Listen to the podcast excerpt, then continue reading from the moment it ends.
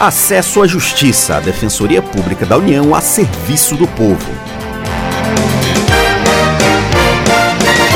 Olá, ouvinte, tudo bem? Meu nome é Ademar Rodrigues e ao meu lado está a colega Maria Carolina Andrade. Nesta edição, vamos falar sobre a tragédia que aconteceu na cidade de Brumadinho, em Minas Gerais. No dia 25 de janeiro, uma barragem com rejeitos de mineração rompeu e a lama destruiu casas da região do Córrego do Feijão.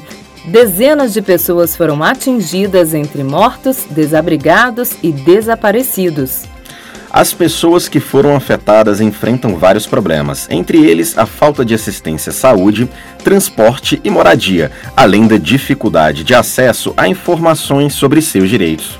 Essas pessoas têm o direito de indenização por suas perdas. Além das casas, muitas perderam suas terras de onde tiravam seu sustento. Elas também têm direito ao atendimento emergencial para sobreviver nestes primeiros dias. Por isso, desde o dia do incidente, a DPU, Defensoria Pública da União, está presente no local e acompanha a situação das pessoas atingidas. O Defensor Público Geral Federal, Gabriel Faria Oliveira, explica melhor.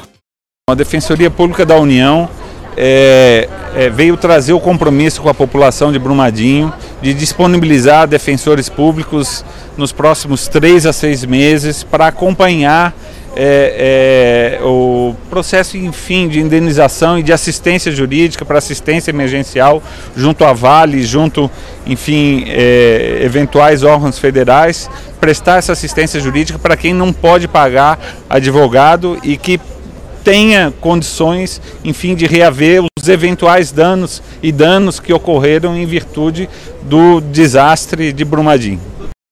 O núcleo da DPU em Brumadinho já está instalado no local e presta orientação jurídica aos atingidos pelo desastre. Neste momento, o principal trabalho da DPU é ouvir a comunidade, ver suas necessidades e encaminhá-las para o poder público. Esta não é a primeira vez que a Defensoria atua em desastre deste tipo.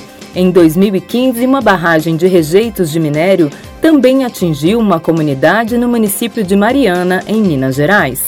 A experiência permitiu a melhora no atendimento aos atingidos por este novo incidente.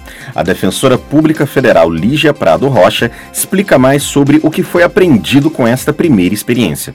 É, no contexto Rio Doce, houve um, um, grande problema com um cadastramento que foi feito logo de emergência e que depois limitou muito é, o acesso à caracterização de danos. De, de, prontidão aqui em Brumadinho, houve uma preocupação muito grande das, dos órgãos envolvidos, da defensoria, em não promover nenhum tipo de cadastro para dimensionar danos, porque não dá para dimensionar danos, muita coisa ainda vai ser um dano para frente. Então, essa experiência fez com que as ações estratégicas fossem muito mais efetivas e trouxe um preparo para saber lidar com, com esse tipo de situação. Até hoje, as pessoas atingidas pelo desastre em Mariana precisam de ajuda e os danos ainda não foram reparados. Por isso, a ajuda a quem perde sua casa, seus bens e muitas vezes seus familiares é complicada e o apoio de movimentos sociais é necessário. O movimento dos atingidos por barragens atua em comunidades afetadas por desastres como o de Brumadinho e o de Mariana. Ele ajuda no diálogo entre população, o poder público e a empresa responsável pela barragem.